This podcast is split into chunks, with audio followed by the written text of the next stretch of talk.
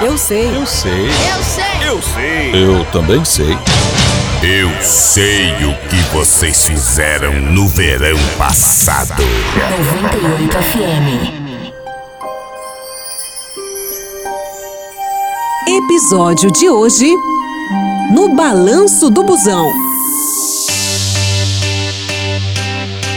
Essa história aconteceu no verão do ano de 2009. Era metade do mês de janeiro, mas posso dizer de forma geral que aquele mês foi muito quente, cansativo, mas também inesquecível. Ao contrário do que normalmente as pessoas fazem no verão, naquele ano eu não fui viajar, não tinha condições financeiras para isso. Trabalhava de segunda a sexta na recepção de um consultório e nos finais de semana fazia alguns bicos para complementar o salário. Ou seja, eu não parava nunca. Não tinha vida social e muito menos uma vida amorosa. Era de praxe acordar cedinho todos os dias, tomar banho, me olhar no espelho e dizer: Calma, Mônica, respira fundo e bola pra frente. Logo, logo as coisas melhoram você vai aproveitar bem mais a sua vida. Lembre-se, mar calmo nunca fez um bom marinheiro. Essa era uma frase que eu gostava muito. Vi um dia escrita em uma camiseta no shopping e jamais esqueci, levei pra vida toda. Lembro que as coisas começaram a mudar em uma quinta-feira. Estava no ônibus, indo para o trabalho e meu telefone tocou. Ai, não acredito, essas horas! Alô? Alô, bom dia. Gostaria de falar com a Mônica. Sou eu, quem fala? Já estava achando aquela ligação um pouco estranha. Não era nem 8 horas da manhã e aquela voz, tão clara e objetiva, falando comigo. Até pensei que seria alguma cobrança ou alguém tentando vender algum pacote de internet. Mas não era. Oi, Mônica, aqui é a Cláudia. Estou ligando para saber se você ainda tem interesse naquela vaga de emprego que você se candidatou há algum tempo. Também para agendarmos uma entrevista com o nosso diretor. Oh, meu Deus! Naquele momento eu gelei. Juro que quase derrubei o celular no meio do ônibus. Eu nem lembrava mais daquela vaga de emprego. Na verdade, eu até lembrava de vez em quando, mas já tinha dado como perdida. Era um emprego em uma empresa que eu admirava. Sonhava em trabalhar e o melhor, o salário era três vezes maior do que aquele que eu ganhava. A entrevista foi marcada para a tarde daquela mesma quinta-feira. Tecnicamente, eu não poderia sair da recepção do consultório que eu trabalhava, mas não há nada que uma dor no estômago não ajude. Sim, eu tive que mentir e encenar para o meu patrão que eu estava passando mal e teria que sair. Deus que me perdoe por ter que mentir desse jeito, mas é por uma boa causa, né? E algo me diz que agora, agora vai. Saí do consultório, fui para o ponto de ônibus. Apressada e muito nervosa, até porque já era 1h15 e ainda tinha um bom trajeto para percorrer com o Interbairros 2. Desembarque. Por sorte, o ônibus não demorou para chegar e acredite, tinha até banco. De costas, mas era banco. Sentei, olhei no celular era 1h22. Ainda tinha tempo. No meio de tanto nervosismo e ansiedade, pensei: Ai, vamos ouvir aqui uma musiquinha para dar uma relaxada, porque não vai dar certo eu chegar na entrevista tremendo de nervoso. Liguei o rádio do meu celular, encostei minha cabeça na janela e comecei a relaxar. O sol ardia e o ônibus estava cada vez mais abafado. Entre uma curva e outra, as portas abrindo e fechando, passageiros entrando e saindo. Peguei no sono. Acordei no susto! E a primeira coisa que lembrei foi a entrevista. Meu Deus do céu! Olhei no relógio, era 1h55. Não acreditei.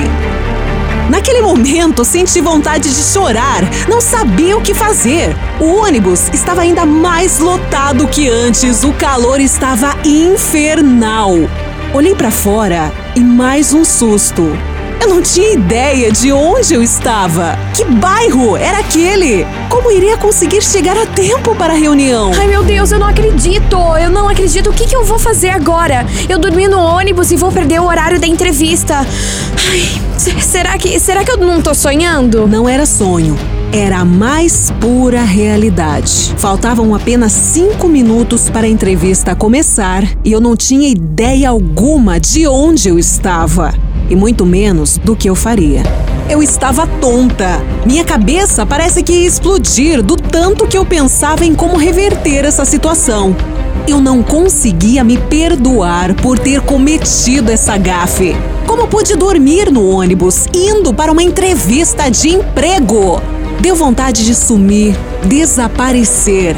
Pensei até em voltar para casa, mas no fundo eu sabia que não poderia fazer isso. Mesmo que naquele momento tudo parecesse perdido, eu sentia que não estava. Eu sentia que daria certo. Mas para isso, eu deveria agir agora. Levantei do banco, apertei a campainha do ônibus e logo desci. Ainda não sabia onde estava, mas não poderia perder mais tempo ainda dentro daquele ônibus. Ok, vai, Mônica, pensa. O que, que eu posso fazer agora? Outro ônibus? Nem pensar. Alguém pode me dar uma carona? Não. Péssima ideia. Ai, meu Deus, já sei, já sei. Revirei a minha bolsa. Talvez até tenha deixado cair alguma coisa pelo meio do caminho. Mas achei.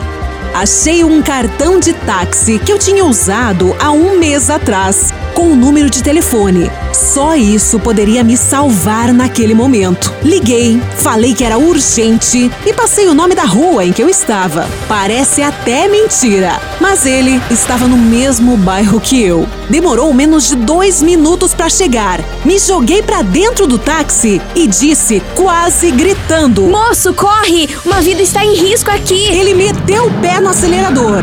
Gostei bastante, mas também fiquei nervosa. Enfim, cheguei à empresa. Olhei no relógio. 14 e 5.